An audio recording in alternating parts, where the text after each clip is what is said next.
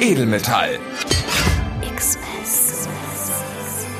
Der Podcast der IG Metalljugend mit Linda Achtermann. Ja, und damit auch ein weihnachtliches Hello und herzlich willkommen zu der Weihnachtsausgabe von Edelmetall.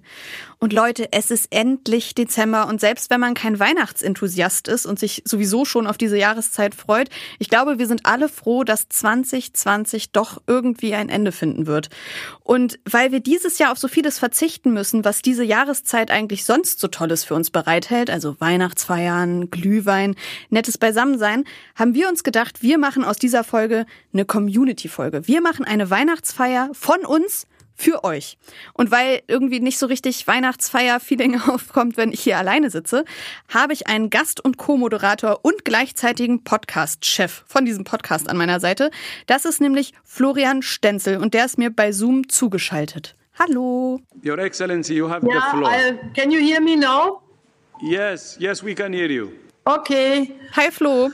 I can hear you, Linda. Hi. oh, that's great. Very nice, dass du da bist. Ähm, sag mal nur mal kurz, um dich vorzustellen, falls es noch Leute gibt, die noch nicht mitbekommen haben, wer du bist. Du bist Gewerkschaftssekretär beim Ressort Junge IG Metall und Studierende und du bist hier im Podcast sozusagen, äh, wir sagen das so in der, in der Medienwelt, mein Chef vom Dienst. Also du hast für den Inhalt, der hier präsentiert wird, den Hut auf. Ist das so richtig? Genau, also das Ressort Junge IG Metall und Studierende ist eine Abteilung in der Vorstandsverwaltung der IG Metall beim, im Roten Turm in Frankfurt. Und ähm, wir kümmern uns da um die, oder wir organisieren die IG Metalljugend auf Bundesebene. Also wer sich schon mal gefragt hat, woher zum Beispiel die ganzen JAF-Sticker kommen zur JAF-Wahl ähm, oder die andere Materialien zum Ausbildungsstart oder auch durch das Jugendbildungsmagazin, das, das kommt von uns. Und unter anderem natürlich braucht es auch jemanden, der zusammen mit Linde über den Podcast nachdenkt. Und das mache ich. Also ich zum Beispiel, ich äh, kümmere mich darum, wen laden wir ein zu, aus der Organisation zu Gesprächen, wenn wir da Jaffis interviewen zum Beispiel, dann ist das mein Job, die zu suchen. Richtig. Und am Ende über das Skript rüber zu gehen und meine schönen Moderationen zu redigieren. Noch besser zu machen. genau, das stimmt. ähm, ja, und heute haben wir uns am Ende dieses Jahres zusammengefunden, um ähm, auf das Jahr zurückzublicken, gemeinsam. Genau, das war ja auch wirklich ein Jahr wie kein anderes. Ich glaube, ich habe noch kein so ein Jahr erlebt, wo man am Anfang wirklich nicht wusste, was am Ende passiert. Und ähm, man macht es, äh, Dezember ist ja auch immer so der Monat der Jahresrückblicke. Ja. Und deswegen finde ich es cool, dass wir auch einen machen heute mal, weil wenn man sich mal vergegenwärtigt, wo wir Anfang des Jahres, Februar irgendwie gestanden haben und wo wir jetzt stehen, das ist schon äh, verrückt. Und ähm, damit ihr vor den Empfangsgeräten diese Verrücktheit aushalten könnt und weil es ja auch eine Weihnachtsfeier ist, würde ich euch gerne einladen, schenkt euch doch einen Glühwein ein, macht euch die Packung Spekulatius auf. Wir sitzen jetzt hier gerade vormittags und zeichnen das auf ähm, und trinken dann lieber Wasser. Aber deswegen müsst ihr ja nicht darauf verzichten. Deswegen gönnt euch doch ein bisschen, macht's euch bequem. Und ähm, dieses Jahr hat für mich, also für, für mich persönlich war es ein besonderes Jahr, wie für jeden anderen Menschen auch, weil wegen der Corona-Pandemie, sowas haben wir alle noch nicht erlebt. Aber ähm, es ist auch ganz schön, das hier im Podcast zu besprechen, weil es war irgendwie auch das, das Geburtsjahr dieses Projektes Edelmetall. Und wir haben uns, glaube ich, auch das erste Mal über diesen Podcast, ich glaube Ende Januar oder Anfang Februar unterhalten und haben dann die erste Folge geplant, die im März erschienen ist. Genau, da ging es um die Tarifrunde. Ähm, da haben wir Alina, eine Kollegin aus Frankfurt, interviewt zum Thema Dualstudierende. Ja. Und da, ähm, da war Corona noch recht weit weg. Genau, ich habe mir da ähm, im Vorfeld nochmal so ein bisschen angeguckt, wie so die Chronologie dieser Pandemie eigentlich war. Und am 12. Februar hat Jens Spahn noch gesagt, oh, es ist, das ist schon irgendwie beunruhigend, was hier passiert. Und wir haben jetzt 16 Fälle in Deutschland, aber es bleibt noch abzuwarten, ob das überhaupt eine weltweite Pandemie wird. Hm, haben wir abgewartet, ne? Wir haben abgewartet. Und im März, äh, da kam dann schon der Lockdown. Es geht darum, das Virus auf seinem Weg durch Deutschland zu verlangsamen. Und dabei müssen wir, das ist existenziell, auf eines setzen. Das öffentliche Leben, soweit es geht, herunterzufahren. Natürlich mit Vernunft und Augenmaß, denn der Staat wird weiter funktionieren, die Versorgung wird selbstverständlich weiter gesichert sein und wir wollen so viel wirtschaftliche Tätigkeit wie möglich bewahren. das war schon krass. Also ich glaube, da durfte man auch im ersten Lockdown nicht ohne triftigen Grund das Haus verlassen. Ja, das ist ja also wenn man Selbstverständlichkeiten betont, dann zeigt man ja auch ein bisschen, wie wenig selbstverständlich sie sind. Also wenn die Bundeskanzlerin sich hinstellt und sagt, die Versorgung mit Lebensmitteln ist natürlich gewährleistet, dann denkt man sich so, äh, okay, war das irgendwie war das? Nicht, nicht, klar. ja. Und also ich finde, wenn man sich sowas hört, dann merkt man schon, dass es, dass es irgendwie ernst war. Und also ich zumindest fand es krass, dass man gemerkt hat, wie schnell so der Alltag irgendwie so, oder wie fragil der Alltag ist, dass der so schnell zusammenbrechen kann. Also dass man von einem Tag auf den anderen ähm, werden die Betriebe zum großen Teil runtergefahren. Ja. Äh, man kann eigentlich nicht mehr rausgehen, sollte nicht mehr rausgehen. Freunde treffen hat irgendwie so einen komischen Beigeschmack. Also das, ähm, diese Fragilität unseres alltäglichen Lebens oder diese Zerbrechlichkeit, das fand ich, äh, hat mich schon bewegt und fand ich beeindruckend und erschreckend gleichzeitig. Das stimmt aber, was ich gleichzeitig, was man ja auch beobachten konnte, ich meine, gut, jetzt haben wir, jetzt leben wir ja schon ein Jahr mit dieser Situation, ähm, aber trotzdem recht schnell gewöhnte man sich auch daran. Ich weiß nicht, wie es dir ging, aber bei mir war es so, obwohl da weiß ich schon, wie es dir ging, weil wir da noch telefoniert haben und eine andere die nächste Folge geplant hatten, als der Lockdown losging, ähm, haben wir gesagt, ja gut, das geht jetzt vielleicht vier Wochen, aber viel länger geht das ja auch nicht. Ich glaube, ich habe äh, zu diesem Zeitpunkt auch noch fast gedacht, dass ich ähm, im Sommer dann doch noch eine Hochzeit feiern werde, was dann mhm. auch nicht passiert ist. Ähm, und dann war aber relativ schnell klar, also war uns allen relativ schnell klar, okay, das geht jetzt noch ganz lange weiter so und wir wissen nicht, wann das aufhört.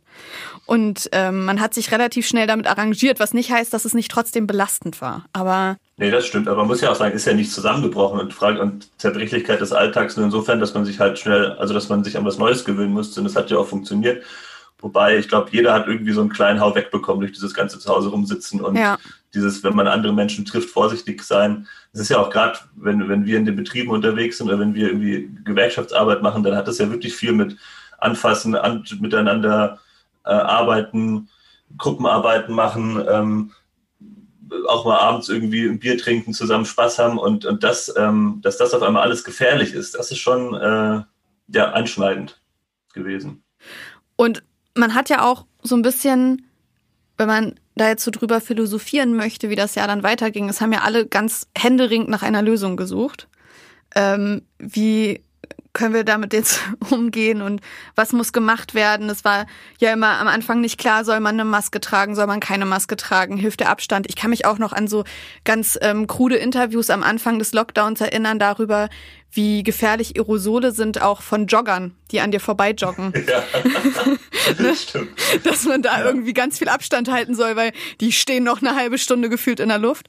Ja. Und ähm, ich habe auf meiner Suche im Internet zu Tönen aus diesem Jahr auch noch einen ganz besonderen Ton, den ich auch, glaube ich, nie vergessen werde, von Donald Trump gefunden, ähm, der ja irgendwie immer so mit Schnellschussreaktionen um die Ecke kam was man jetzt eigentlich machen könnte, um das, ähm, um diese Pandemie einzudämmen.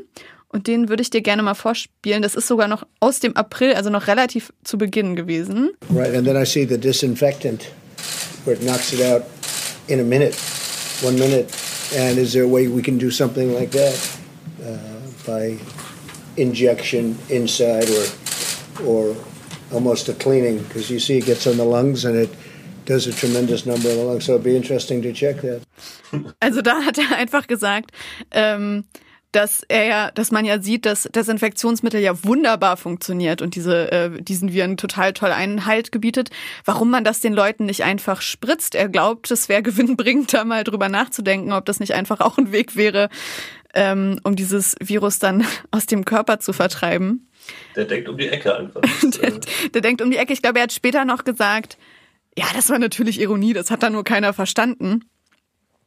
Aber ich glaube, äh, jetzt auch am Ende dieses Jahres sind wir uns alle darüber bewusst, dass es keine Ironie war und dass er das tatsächlich ernst gemeint hat. Also wir müssen auch nochmal darüber sprechen, dass neben den ganzen, die ganzen persönlichen Einschränkungen, die man hinnimmt, also ich habe ja gerade gesagt, irgendwie, man kann Freunde nicht mehr treffen oder auch wir könnten, als, als äh, IG Metall konnten wir unseren Bildungsstätten mehr vernünftig arbeiten und, und keine großen Versammlungen abhalten, aber es war halt auch so, dass, oder es ist auch bis heute so, dass viele Leute wirklich auch Angst haben um ihren Arbeitsplatz, dass ja, diese Pandemie ja nicht nur persönliche Konsequenzen hat im Sinne von, okay, ich darf irgendwie meine Freunde nicht mehr treffen oder nur noch einen ganz kleinen Kreis, sondern dass wirklich massiv Betriebe dicht machen ja. oder äh, Stellen abgebaut werden und viele Betriebe auch oder viele Unternehmen auch sagen, diese Corona-Krise als Vorwand nutzen, einfach um langfristige, schon lang geplante Stellenabbau, Standortverlegungen durchzusetzen. So. Und deswegen ähm, muss ich sagen, bin ich froh, dass wir als IG Metall, noch als IG Metall Jugend da das sofort geschnallt haben und massiv gegengesteuert haben. Da sprechen wir nachher nochmal drüber, wenn wir den politischen Jahresrückblick machen. Aber ähm, ja. war und ist eine heikle Situation, aber ich glaube, wir sind da ganz gut eigentlich reingegangen und, und damit umgegangen. Das glaube ich auch. Und ähm, ah, das ist auch wirklich, ne, immer wenn man über dieses Jahr nachdenkt, dann kommt man immer an diesen Punkt, an dem wir beide jetzt auch gerade sind. Es ist, für, es ist so schwer einfach. Es ist so, ähm, es ist halt einfach, man kommt so an ernsten Themen gar nicht vorbei, wenn man sich, ich wollte ja so gerne eigentlich einen super lockeren, lustigen Jahresrückblick machen. Ist halt dieses Jahr einfach irgendwie nicht möglich. Ja, ist schwierig auf jeden Fall, das stimmt. Aber ein paar lustige Sachen sind auch passiert, das muss man sagen. Mehr oder weniger lustig. Ähm, würde ich gerne so über diese abstrusen Seiten der Corona-Pandemie eigentlich nochmal mit dir sprechen. Meinst die Querdenker ähm, zum Beispiel? zum Beispiel die Querdenker und einen der berühmtesten Querdenker ähm, Deutschlands. Und zwar im November hat uns eigentlich so eine kleine Schreckensnachricht ereilt, ähm, dass jetzt auch der Wendler nicht mehr an die Corona-Pandemie glaubt. Und er hat ein Statement veröffentlicht, da habe ich natürlich einen Ausschnitt auch draus. Ich werfe der Bundesregierung bezüglich der angeblichen Corona-Pandemie und deren resultierenden Maßnahmen grobe und schwere Verstöße gegen die Verfassung und des Grundgesetzes vor. Egal. ja, nee, leider nein. Egal. Leider, leider nein. Ähm, weil das ja nur, also das, das war eine total verrückte Nummer, weil man das gesehen hat und dachte, oh Gott, jetzt dreht der völlig ab. Und ähm, ich habe viele Nachrichten mit Leuten ausgetauscht über Social Media, weil das ja total viral ging ähm, die dann gesagt haben, ja gut, dass der nicht ganz äh, Taco ist, das war mir ja schon lange klar. Ja, aber es war ja auch nicht nur der Wendler, das ist, glaube ich, Nina Hagen, Richtig. nee, nicht Nina Hagen. Wer ist die andere? Nena. Nena, genau, Nena ist auch irgendwie abgedriftet und das ist auch nur die Spitze des Eisbergs. Also ich kenne äh, in meinem Umfeld, äh, ich habe das Gefühl, das betrifft eher ein bisschen eher die ältere Generation, wenn man, wenn man mal von Jana aus Kassel jetzt absieht, auch Leute, die äh, da mitge die mitgelaufen sind. Also von Eltern, von Freunden, die irgendwie mittlerweile auch so ein bisschen ablehnen, sagen, ah, die Maske ist für mich ein Maulschutz, ein Maulkorb, den die Regierung mir aufsetzt. Ja. Und so ganz glaube ich daran nicht. Und das ist schon, das ist schon ein Problem, weil da, da zeigt sich, dass es ähm, einfach eine massive Spaltung der Gesellschaft gibt, die, ähm, glaube ich, einfach daher rührt, dass das Thema so komplex und vielschichtig ist, dass manche das einfach auch gar nicht richtig mehr verarbeiten können und dann einfach denken, jo, ich mache mir jetzt einfach, mal, einfach meine eigene Realität und äh, gucke, dass ich darin lebe, so ein bisschen Pippi Langstrumpf-mäßig. Ja. Und das ist ähm, bei Pippi Langstrumpf cool, aber in der Realität führt es das dazu, dass man halt dann zu den Spinnern gehört und das ist gefährlich. Gerade sind ja nicht nur Spinner, das sind ja auch Nazis, die da mitlaufen. Ich weiß auch gar nicht, wenn man sich diese Bilder von den Demos anguckt, sind dann irgendwie Hippie fahren, hm. Nazis nebendran, Altlinke, also das ist wirklich querbeete, deswegen heißen sie auch so, aber das ist schon ja, erschreckend und auch äh, politisch widerwärtig. Das stimmt, aber irgendwie für also man macht sich halt auch gerne drüber lustig. Ich finde die Berichterstattung zu diesen ganzen Querdenker-Demos oft schwierig, undifferenziert. Gerade jetzt, weil du Jana aus Kassel gesagt hast, da habe ich mich in den letzten Tagen so ein bisschen drüber aufgeregt, weil ähm, das total dumm war von Jana aus Kassel, sich auf eine Bühne zu stellen und zu sagen, sie fühlt sich wie Sophie Scholl im Widerstand, auf äh, gar keine Frage. Ähm, aber sich darüber nur lustig zu machen und zu sagen, nur Jana selber ist das Problem und die hat wohl nicht aufgepasst im Geschichtsunterricht, ähm, ist undifferenziert und blöd, weil das eigentlich außer Acht lässt, dass Jana aus Kassel wahrscheinlich sehr wohl weiß, wer Sophie Scholl ist.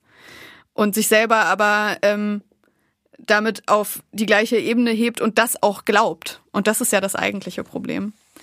Ähm, jetzt ist es wieder ernst geworden, aber es ist, es, ja, das wollte ich nochmal irgendwie gesagt haben. Es ist halt irgendwie, es ist schon komisch, dass sich da, dass sich da einfach so zwei Realitäten ja auch auftun. Das ist es ja am Ende. Also wir leben halt in einer komplett anderen Realität als diese Menschen, die auf diese Demos gehen. Ja, wobei, also wenn du, wo du gerade Jana aus Kassel sagst, und dann können wir auch mit Jana aus Kassel wieder aufhören. Ja. Ähm, ich finde, das Video hat ja einen positiven Ausgang, weil der eine Ordner ja sagt, für so einen Schwachsinn mache ich noch keinen Ordner, du hast sie nicht mehr alle. Ja. Und ich glaube, ähm, darauf kommt sie ja auch gar nicht klar. Und ich denke, dass ähm, das zeigt, dass man durchaus die Leute schon konfrontieren sollte, auch wenn sie Quatsch erzählen, weil ich fürchte, auf den Gedanken, man ist so viel Scholl, kommt man nur, wenn einem auch niemand widerspricht in seinem Alltag oder wenn man sich wirklich Ja. nur sozusagen in diesen Bubbles bewegt. Und ähm, ich glaube, es tut diesen Leuten auch gut, äh, wenn man hin und wieder mal sagt, und gerade wenn man die im Freundeskreis oder in der Familie hat, wenn man das Gespräch sucht und da nicht entnervt abhaut. Ich glaube, das ist schon auch eine gewisse Verantwortung, die wir haben, da immer dran zu bleiben und nicht äh,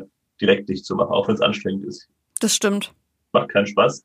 Aber wie gesagt, lasst uns alle mehr wie dieser Ordner sein, der keinen Bock mehr hat auf den Scheiß und das entsprechend auch ausdrückt, als die, die einfach weggucken. Das bringt nämlich auch nichts. Das finde ich ganz gut, um jetzt vielleicht dieses ernste Thema Corona abzuschließen. Es sind ja noch andere Sachen passiert, die durchaus positiv waren. Und jetzt würde ich gerne über mein aller, allergrößtes Highlight des Jahres sprechen, weil es so ein Krimi war, der für uns alle irgendwie gefühlt eine Woche mindestens andauerte, und zwar die US-Wahl. Mhm. Im November wurde endlich Donald Trump abgewählt, auch wenn er es noch nicht so wahrhaben möchte. Biden ist jetzt eigentlich äh, President-elect. Und auch da habe ich einen kleinen Ton. Folks, the people of this nation have spoken. They've delivered us a clear victory, a convincing victory, a victory for we the people. We've won with the most votes ever cast from presidential ticket in the history of the nation. 74 million. Ja, Biden hat gewonnen. Äh, mit der ersten weiblichen Vizepräsidentin Kamala Harris. Äh, Es, glaube ich, war, war ein guter Tag. Ein guter Tag für die Welt. Ja, finde ich auch. Also ich freue mich auch, dass wir ab Januar Trump nicht mehr ertragen müssen. Ähm, beziehungsweise, wann, wann senden wir den Podcast? Dezember. Wir sind Dezember, Pod- ja. Dann haben wir noch einen Monat Zeit. Mit Trump müssen wir noch einen Monat ertragen. Ähm, Genau. Aber ich bin froh, dass der, dass das geklappt hat. Und ich hab so ein bisschen nach dem ganzen Scheißjahr und nachdem alles irgendwie so einfach, also so auf so eine pessimistische Grundstimmung habe ich einfach das Gefühl, sich ausbreitet, kann man das doch vielleicht das mal als Anlass wieder nehmen, zu denken, okay, es, wir haben es auch, es geht, gibt auch wieder Gelegenheiten, ähm, positiv in die Zukunft zu schauen. Das machen wir jetzt. Aber meinst du denn, dass sich jetzt was ändert mit der Wahl mit Biden? Also ich glaube, die USA werden jetzt keine 180-Grad-Wende machen, gerade auch was Außenpolitik angeht und sowas. Ähm, werden sich, glaube ich, viele werden die Themen die gleichen bleiben. Aber ich glaube, gerade was Innenpolitik, den überbordenden Rassismus in den USA, den wir gesehen haben, die Black Lives Matter bewegen, ich glaube, dass da schon, und ich hoffe, dass da jetzt im Weißen Haus äh, Menschen sitzen, auch mit Kamala Harris, die da dieser Bewegung auch nochmal aus davon Seiten der Regierung Unterstützung zukommen lassen und da gucken, dass sich ähm, das Rassismus in den USA massiv bekämpft wird, die ganze die Polizeigewalt, die man da sieht. Ich meine, das ist ja auch eine Debatte, die wir in Deutschland hatten. Das beschränkt sich nicht nur auf die USA. Ähm, aber da ähm, hoffe ich, dass sich jetzt in den USA ein bisschen was verändert. Ja, man könnte, also man hat schon das Gefühl, dass es, ähm, also auch durch den Wahlkampf alleine, den Biden und äh, Kamala Harris geführt haben, wo sie sich ja sehr einfach als Gegenoption zu Donald Trump präsentiert haben. Es ging ja einfach eher- immer darum, eher zu sagen, wir sind nicht er. Wir wollen eigentlich das, was ihr auch wollt und was ihr im Sommer auf die Straße gebracht hat. Hat man schon das Gefühl, dass es so ein, so ein Wind of Change jetzt durch die, durch Amerika äh, wehen könnte. Und das, das hoffe ich auch auf jeden Fall sehr, weil wie du schon sagst, ne, die Diskussion wurde nicht nur in Amerika geführt, die wurde auch hier geführt. Und ähm, man kann nur hoffen, dass die Sachen, die angestoßen wurden, sich weiter fortführen im nächsten Jahr und dass es nicht in Vergessenheit gerät. Ja, und struktureller Rassismus ist natürlich auch immer in, in der IG Metall ein Thema. Da hatten wir, haben wir auch im Podcast auch nochmal drüber gesprochen. Ja, stimmt. das ähm, ja, müssen wir auch weiter verfolgen. Und ich glaube, das ist eine sehr gute Überleitung zu unserem nächsten Programmpunkt, weil nachdem wir jetzt so alle wichtigen gesellschaftlichen Ereignisse so ein bisschen abgekaspert haben, wollen wir ja nochmal mit dem gesamten Ressort Junge IG Metall darüber, gesamten Ressort Junge IG Metall und Studierende. Du wolltest schon einhaken, ne? Ja, Nee, äh, genau. Und, Erste, danke. und Studierende ähm, ja darüber sprechen, was für uns als Organisation, was es dieses Jahr so zu tun gab und was es nächstes Jahr auch noch zu tun gibt. Und das haben wir aufgezeichnet. Genau, also wir machen unsere Weihnachtsfeier erweitern wir noch. Wir laden noch ein paar Kolleginnen und Kollegen ein und Dann äh, würde ich sagen, starten wir, oder? Ja, genau. Viel Spaß. Der politische Jahresrückblick mit dem Ressort Junge IG Metall. So, nach den ersten zwei Glühwein ist es jetzt mal an der Zeit, so ein bisschen ernstere Töne anzuschlagen. Und an dieser Stelle wollen wir einen kleinen politischen Jahresrückblick machen. Ähm, weil es geht ja jetzt auch in diesem Podcast gerade um das Jahr der IG Metall Jugend. Und ähm, dafür sprechen wir mit der Besetzung des Ressort Junge IG Metall und Studierende. Habe ich das so richtig gesagt, Flo? Perfekt, danke dir. Sehr schön. Und es wird jetzt so ein bisschen kuschelig in unserer Zoom-Konferenz. Wir werden am Ende sechs Teilnehmer sein. Ich freue mich schon und ich würde jetzt gerne direkt mit unserer ersten Gästin beginnen. Und zwar ist das unsere Bundesjugendsekretärin Stefanie Holz. Steffi, hörst du uns? Ja, sehr laut und deutlich. Hallo Linda, hallo Florian, schön euch zu sehen. Danke gleichfalls. Herr Steffi. Sag mal, Steffi, Flo, ich würde gerne diese Frage jetzt an euch beide richten. Dieses Jahr hat ja auch für die IG Metall Jugend einiges durcheinander geworfen. Könnt ihr euch noch erinnern, wie alles im Januar angefangen hat? Ja, sehr gut sogar. Das war nämlich der 14. Januar und wir hatten da unseren großen Kickoff für die Organize-Kampagne in Frankfurt. Zur Erinnerung, wir haben damals das Gebäude der IG Metall angestrahlt. Also ganz Frankfurt war quasi kurz die IG Metall Jugend. Das war sehr großartig. Und ich meine, wir hatten richtig Bock, mit unserer neuen Kampagne auch durchzustarten. Wir standen damals vor der Tarifrunde und wollten mit der Tarifbindung für Dualstudierende da endlich mal ein Zeichen setzen und wir wollten auch Lehr- und Lernmittelfreiheit für Auszubildende und Dualstudierende regeln. Und auch das Thema Fahrtkosten stand damals noch ganz oben auf unserer Agenda. Ja, was soll ich sagen? Dann kam Corona. Da wollte ich gerade schon vorgreifen, weil ja wir auch mit Edelmetall eigentlich genau in diese Pandemie reingestartet sind. Unsere erste Folge kam im März raus. Und da hatten wir auch äh, so einen kleinen Einblick in die Betriebe haben wir da bekommen wie es eigentlich während der Pandemie aussieht. Und da würde ich gerne einen Ton einspielen wollen von Robin, der sich gemeldet hatte. Ja, also die Stimmung ist ganz und gar nicht gut. Ähm, viele haben Angst, sich zu infizieren und nicht nur Angst um die eigene Gesundheit, sondern natürlich auch um Angst um die Gesundheit der Angehörigen. Gerade auch als die ersten Meldungen kamen, dass es eben schon Corona-Fälle im Werk gab.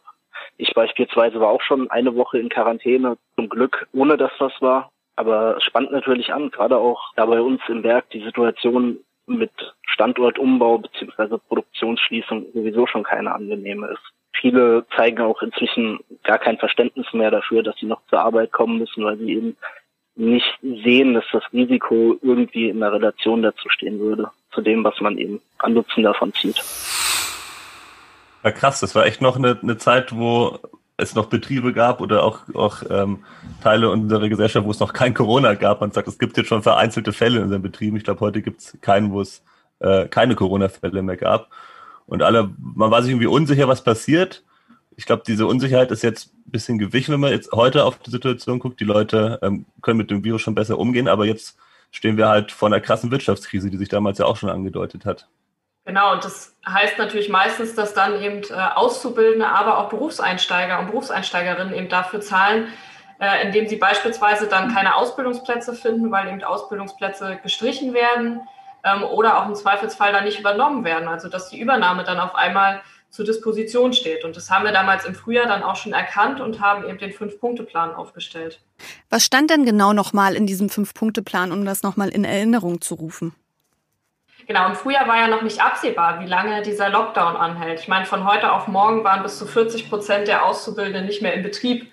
Das heißt, hier mussten wir dann auch direkt den Finger in die Wunde legen, Ausbildungsqualität sichern äh, und uns auch um die Fortführung der Ausbildung kümmern. Also das heißt, Abschlussprüfungen waren in Gefahr, Zwischenprüfungen wurden abgesagt und wir haben damals schon als IG Metall-Jugend äh, der ganz, die ganze Republik letzten Endes gewarnt und gesagt, es dürfen keine Ausbildungsplätze abgebaut werden. Die Übernahme muss auch weiterhin gesichert werden, die darf nicht angetastet werden. Und was soll ich sagen? Ich meine, ein Dreivierteljahr später sehen wir, dass genau diese Befürchtungen, die wir damals schon im April hatten, hm. äh, sich jetzt bewahrheiten. Und deswegen gehen wir auch mit diesen Themen in die kommende Tarifrunde.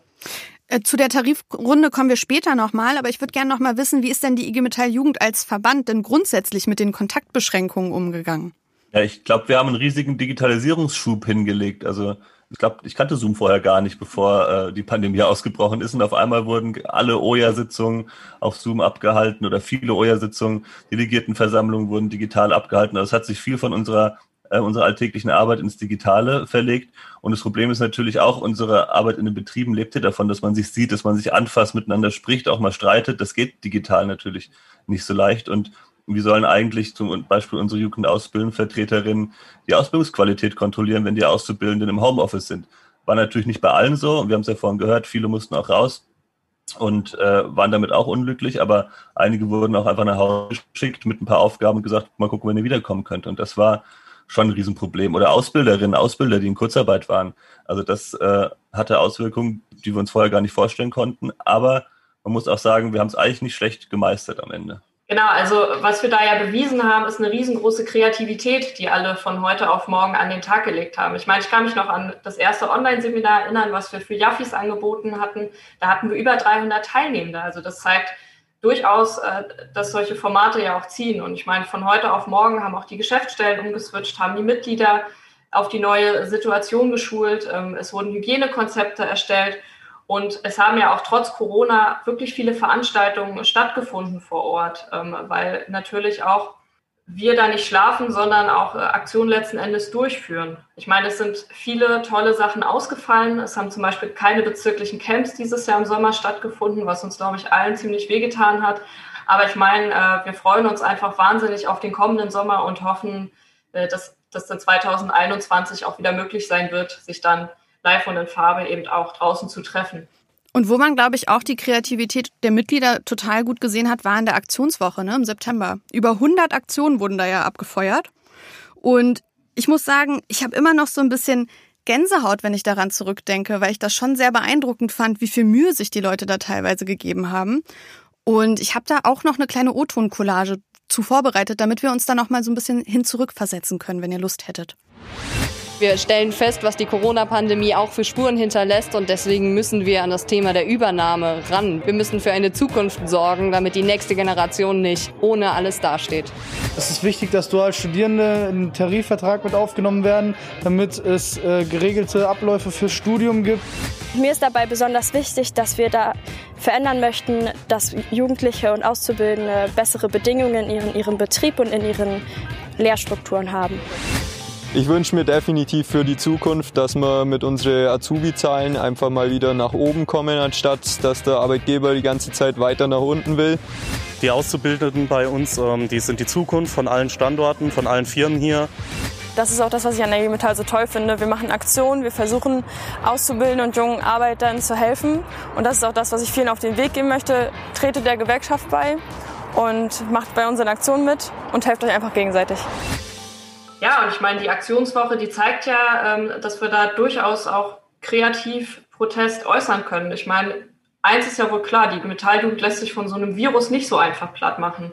Und äh, das, was wir ja eben auch gehört haben, waren ja die O-Töne von unseren Ehrenamtlichen, die brennen auch einfach darauf, ähm, wieder Aktionen zu reißen. Aber eins muss ich an dieser Stelle auch noch mal loswerden.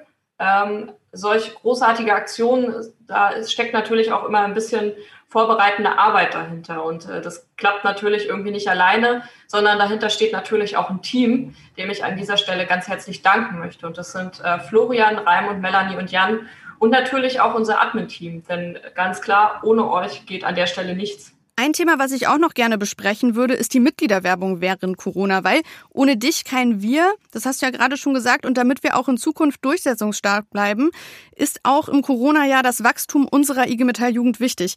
Wie lief das denn in diesem Jahr, Steffi? Zu der Fragestellung ähm, würde ich gerne meinen Kollegen Raimund Mess zu Wort kommen lassen. Der ist nämlich neu bei uns im Team und der koordiniert ab sofort den Ausbildungsstart. Dann machen wir das doch. Hi Raimund, schön, dass du da bist. Ja, hallo in die Runde. Sag mal, wie lief das denn in diesem Jahr mit der Mitgliederwerbung? Weil wir hatten bei Edelmetall im August einen Organizer zu Gast, Marco Höhne hieß er, und der hat mir Folgendes erzählt. Von einem auf den anderen Tag waren alle Prozesse, die liefen, waren an ein Ende gekommen, weil wir erstmal nicht wussten, wie wir weitermachen sollten. Wir haben dann, wenn ich da weitermachen soll, auch, äh, wir haben natürlich dann nicht uns zu Hause hingesetzt und gewartet. Wir haben dann in Verzweiflung zum Beispiel sowas gemacht wie in Betriebe, wo noch gearbeitet wurde, aber wir nicht reinkamen Flyer auf dem Parkplatz verteilt, hinter die Scheibenwischer. Raimund, wie ist denn dein Fazit? Man hört es schon in dem Beitrag ein bisschen raus. Das Jahr und äh, Mitgliederwerbung war nicht so leicht. Ähm, es war viele, man war zum Teil auf Kreativität angewiesen der Leute und viele hatten auch richtig tolle Ideen dazu. Ähm, zu den Begrüßungsrunden beim Ausbildungsstart, das ist ja das, wo wir in erster Linie in Kontakt auch mit vielen äh, neuen Leuten kommen, mit neuen Auszubildenden. Ähm, die mussten teilweise verkleinert werden und äh, dann eben gab es dadurch, dass es kleinere Runden waren, mehrere Runden. Das heißt, es hat noch länger gedauert. Und teilweise war es auch noch in riesengroßen Räumen mit ganz wenig Leuten, um eben auch Abstände einhalten zu können. Ich war selbst noch bei so einer Begrüßungsrunde in Minden mit dabei, habe dort ausgeholfen und da habe ich eben genau das beobachtet, viele kleine Runden eben. Genau. Und hinzu kommt eben auch noch, dass wir äh, bei vielen kaufmännischen Auszubildenden, also zum Beispiel Bürokauffrau, Bürokaufmann und so weiter, ähm, die waren auch dieses Jahr und auch zu ihrem Ausbildungsstart teilweise nur wenige Tage im Betrieb. Die waren größtenteils eben im Homeoffice während der Pandemie. Und äh, die können wir kaum erreichen. Und das ist eine Frage, die beschäftigt nicht nur uns in der Jugend, sondern unsere ganze Organisation, wie können wir eigentlich die Menschen, gerade wenn sie zu Hause sind, noch erreichen. Und trotz allem äh, muss man eben auch eins sagen, hier waren unsere Jugend- und Ausbildendenvertretungen, unsere Betriebsräte und Betriebsrätinnen, unsere Aktiven, unsere Jugendsekretärinnen und Sekretäre eben richtig kreativ, super. Die haben das Beste eben aus der Situation gemacht und da kann man auch mal stolz drauf sein und eben auch an der Stelle mal sagen, ähm, gerade nach diesem Jahr. Jugendauszubildendenvertretung, da sagst du was, weil wir haben ja gerade den Wahlmonat hinter uns. Im November waren ja die JAF-Wahlen und darüber würde ich jetzt eigentlich gerne nochmal sprechen. Mit wem machen wir das dann am besten? Da sollten wir uns am besten den Jan mal herbeiwünschen. Der koordiniert doch die JAF-Wahlen eigentlich bei uns. Der kann das doch bestimmt am besten beantworten. Jan, hörst du uns?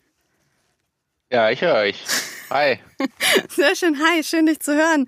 Sag mal, wir sprechen gerade über das vergangene Jahr und sind jetzt beim Thema JAF-Wahlen angelangt.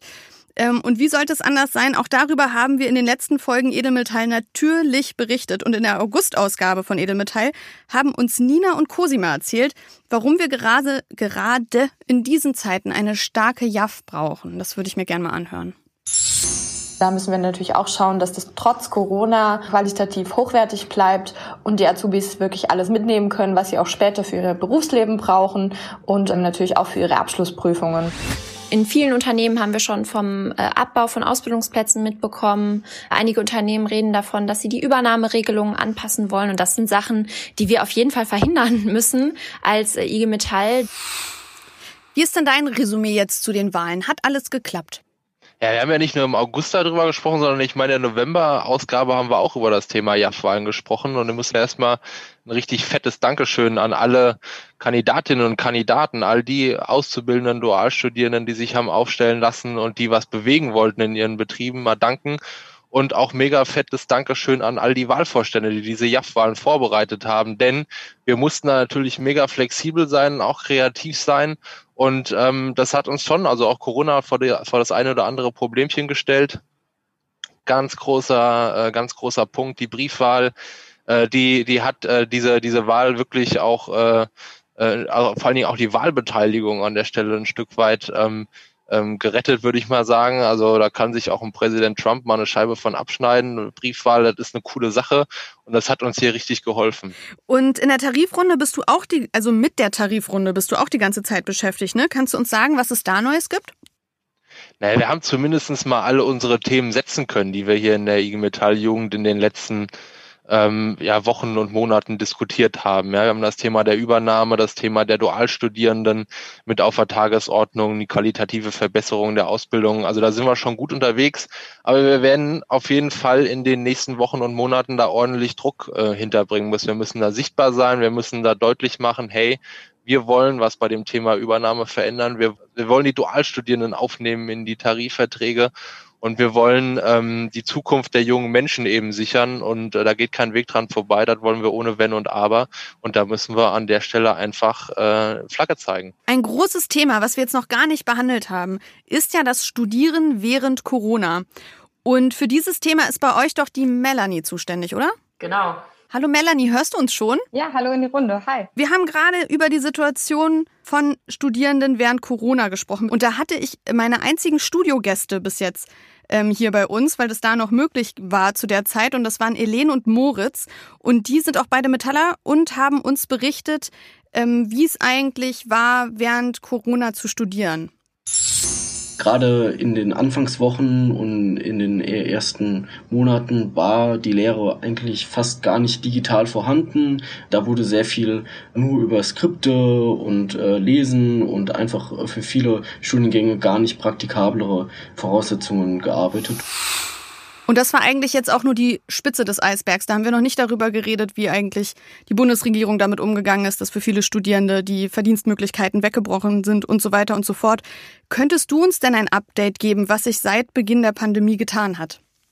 Ja, ähm, ja, Studieren war kein Zuckerschlecken dieses Jahr, das kann ich auf jeden Fall sagen. Also im ersten Lockdown war es ja so, dass dann von einem Tag auf den anderen die Unis dicht gemacht worden sind das heißt, die ähm, Studierenden von zu Hause aus studiert haben und eben die komplette Lehre auf digital umgestellt worden ist, was ja nicht von einem Tag auf den anderen geht. Und es ist ein sehr holpriger Prozess gewesen, der immer noch anhält und auch immer noch nicht perfekt ist. Ähm, zusätzlich dazu war das natürlich auch eine krasse Belastung für die Studierenden. Also du bist ja darauf angewiesen, deine ähm, Leistung zu bringen im Studium und wenn du das nicht machen kannst, dann bist du natürlich auch sehr, sehr unsicher und hast große Angst und weißt nicht, wie es weitergeht. Und viele Studierende finanzieren sich natürlich auch durch Nebenjobs, durch ähm, Ferienjobs, durch ja, Arbeiten, die ähm, gerade im ersten Lockdown eben ähm, als allererstes dicht gemacht worden sind und dann auch über die ganze Zeit hinweg eben äh, nicht wieder aufgemacht worden sind. Das heißt, die gesamte Veranstaltungsbranche, die gesamte Gastronomie, das sind ja so Standard-Studijobs und auch eben in den Betrieben, die wir organisieren. Also gerade in den großen Betrieben, da gibt es auch viele Ferienjobber. Auch da sind in diesem Jahr eben nicht so viele gebraucht worden. Und das heißt für die Studierenden eben, ähm, dass der ja, Lebensunterhalt wegbricht. Und ähm, die Bundesregierung hat darauf sehr unzureichend reagiert. Ähm, es gab Notfallhilfen, die eingeführt worden sind. 500 Euro konnte man bekommen als Studierender, wenn man das beantragt hat. Dabei gab es nur zwei ja, Fallstricke, sage ich mal. Zum einen musstest du beweisen, dass dein Konto tatsächlich komplett leer ist. Das heißt, alle deine Ersparnisse mussten aufgebraucht werden. Der zweite ähm, war natürlich, wenn irgendwas an diesem Antrag nicht geklappt hat, du irgendwas falsch ausgefüllt hast und der abgelehnt worden ist, hattest du keine Möglichkeit, Einspruch einzulegen und nochmal zu sagen, hier, ich brauche das Geld aber. Und der Betrag war natürlich auch 500 Euro, bekommst du pro Monat in manchen Städten wie München oder Berlin kann es halt eben auch äh, einfach deine Monatsmiete sein und dann hast du trotzdem noch kein Geld zum Leben. Also studieren war nicht so einfach. Und ist es jetzt im Wintersemester, das läuft jetzt gerade ähm, immer noch nicht. Also die Situation jetzt hat sich ja für Studierende nicht verändert. Ähm, die Notfallhilfen laufen zum Glück weiter, aber wie gesagt, ein Tropfen auf den heißen Stein. Und ja, deswegen müssen wir das Thema weiter angehen und wir fordern ja genau deshalb die Studierenden finanziell zu unterstützen, also finanzielle Absicherung und eben gute und sichere Lehre für Studierende an den Unis. Also insgesamt, es gibt super viel zu tun dieses Jahr. Ich möchte aber am Ende äh, unseres kleinen Ressort-Talks nochmal mit euch über eine Sache sprechen, und zwar habe ich in Vorbereitung auf ähm, unseres, klein, unseres kleines Treffen hier mal in den ganzen Folgen gewühlt. Ich habe ja schon ein paar Sachen eingespielt. Und in der zweiten Folge unseres Podcasts haben wir mit dem Soziologen Klaus Dörre gesprochen. Und zwar über das Thema Solidarität. Und der hat da einen Satz gesagt oder mehrere kluge Sätze, die mir nicht aus dem Kopf gegangen sind, die, euch, die ich euch gerne mal vorspielen wollen würde. Wenn das jetzt neu erwacht, wenn ähm, gewissermaßen auch die Werte, an denen sich Gewerkschafter orientieren, dass man hilft, ohne dass man gleich damit rechnet, dass man was dafür zurückkriegt, dass ein gewisser Idealismus dabei ist bei dieser Hilfe. Ich glaube, das könnte einen ungeheuren Schub geben für die Gesellschaft, aber auch für die Gewerkschaften insgesamt. Und da würde ich gerne abschließend mal fragen, kommen wir denn jetzt als Gewerkschaft gestärkt aus dieser Krise raus? Also die Frage, wie kommen wir als Gewerkschaft aus der Krise gestärkt raus, lässt sich beantworten, wie wir aus allen anderen Krisen rausgekommen sind. Nämlich das Thema Solidarität ist ja nichts, was erst durch jetzt Corona erfunden wurde, sondern wir haben das schon Ewigkeiten äh, eingeübt und erkannt, dass das der, das Einzige ist, was uns als, als Arbeitnehmerinnen, Arbeitnehmer in eine Situation bringt, dass wir Forderungen durchsetzen können und unsere Lebenssituation verbessern können. Dementsprechend glaube ich, dass wir da ähm, weiterhin die richtigen Mittel haben. Aber diese, ich finde, diese Forderung oder dieses, diese Utopie, die Klaus Dörre da gezeigt hat, von wegen, wenn wir jetzt alle auf einmal merken, dass wir uns gegenseitig helfen können, dann wird die Gesellschaft besser. Das hat sich meiner Meinung nach nicht bestätigt. Also Arbeitgeber, was ich vorhin schon angedeutet habe, ähm, melden Kurzarbeit an, sparen dadurch Sozialbeiträge und ähm, verlagern dann trotzdem ihre Produktion ins Ausland oder sagen, Auszubildende werden nicht übernommen. Also es gibt eine große Solidarität innerhalb der Gesellschaft auf der individuellen Ebene, aber es gibt auch einen großen Teil der Gesellschaft und da vor allem auch unsere Arbeitgeber, die sich ihrer gesellschaftlichen Verantwortung entziehen und das ist massiv unsolidarisch. Ja, ganz kurz vielleicht äh, meine Antwort, wie wir gut aus dieser Krise herauskommen oder auch gestärkt aus der Krise rausgehen können oder kommen. Das liegt vor allen Dingen daran, wenn wir jetzt die richtigen Forderungen aufstellen und eben auch mutig sind und offensive Forderungen aufstellen. Also so wie zum Beispiel die Forderung nach der Vier-Tage-Woche. Das ist genau das, was es jetzt braucht, weil genau die Leute, die jetzt in der Krise durchgezogen haben, die weitergearbeitet haben und äh, trotz aller äh, Schwierigkeiten und, und Besonderheiten eben, die dieses Jahr mit sich gebracht haben, alles gegeben haben, ähm, genau die muss man jetzt auch mal entlohnen und dafür brauchen wir eine starke Forderung. Die haben wir auch, glaube ich. Und ähm, so können wir auch gestärkt aus der Krise rausgehen. Ich würde vielleicht nur noch abschließend sagen, dass wir auf jeden Fall gestärkt aus dieser Krise rausgehen müssen. Also ich glaube, wir haben gar keine andere Wahl, sondern sollten das auf jeden Fall auch als unser Ziel formulieren, genau das zu tun. Ich finde, das waren sehr gute abschließende Worte. Vielen Dank, dass ihr euch ähm, die Zeit genommen habt. Ja, sehr gerne, war doch cool. Ja, und damit sind wir eigentlich schon am Ende dieser Weihnachtsjahresrückblicksfolge angelangt, Florian. Ja, krass. War schön. Ich fand's auch schön. Jetzt sind wir nur noch zu zweit, ähm, aber auch das ist ja mal ganz nett. Ich finde, wenn man sich das Jahr zum Rückblick anguckt, war einfach, war viel los. es, gab gefühlt eher 24 Monate anstatt nur ja, 12. War zu viel für ein Jahr. Es war, zu, es war definitiv zu viel für ein Jahr. Und ähm, zum Abschluss möchte ich gerne noch äh, dir was vorspielen. Wir haben nämlich ein paar Einsendungen bekommen auf unsere WhatsApp-Hotline. Ach, cool. Das funktioniert ja mal mehr, mal weniger. Aber diesmal haben wir drei, ganze drei Einsendungen bekommen äh, zu der Frage, wie eigentlich das Fazit unserer Hörerinnen und Hörer zu dem Jahr war. Das würde ich dir gerne mal vorspielen. Ich bin Leonie, 23 und für mich war dieses Jahr ein großes Auf und Ab. Am Anfang hat mich das sehr belastet, dass viele soziale Kontakte weggefallen sind oder weniger intensiv waren. Aber als ich dann neue Wege der Organisation und des Zusammenfindens gefunden haben, hat mir das irgendwie auch noch mal mehr gezeigt, wie wichtig das ist, dass man gerade in so schwierigen Zeiten auch den Leuten beisteht, mit denen man vielleicht sonst nicht so viel Kontakt hat. Hallo, ich bin Vincent, ich bin 27 Jahre alt. Äh, für mich war 2020 wie wahrscheinlich für die meisten nicht so toll. Aber ich versuche positiv zu bleiben. Denn uns als Gewerkschaft, als IG Metall, hat das ziemlich zusammengeschweißt. Und wir haben wieder gemerkt, nur zusammen können wir stark sein. Hi, hier ist die Anna. Also mein Jahr war eigentlich ganz okay. Am Anfang war es halt schon echt scheiße, weil ich meine Bachelorarbeit schreiben musste und die Bibliotheken hatten zu. Aber im Sommer konnte ich dann doch noch produktiv sein und mich halt ein bisschen in der Bib vergraben. Ich bin eh nicht so sozial, also für mich war das jetzt nicht irgendwie von Nachteil. Ähm, ansonsten ist halt gerade scheiße, weil ähm, in meinem Master ist halt das meiste online. Und mir fehlt da so die Trennung zwischen beruflichem und privatem. Da war eigentlich alles dabei, was wir diese Folge auch schon besprochen haben, ne? War eine gute Zusammenfassung, fand ich auch, ja. Ja. Am Anfang so ein bisschen dieses, äh, das Wegbrechen der sozialen Kontakte, ähm, dann aber irgendwie doch merken, dass man zusammenrücken kann, auch während Corona.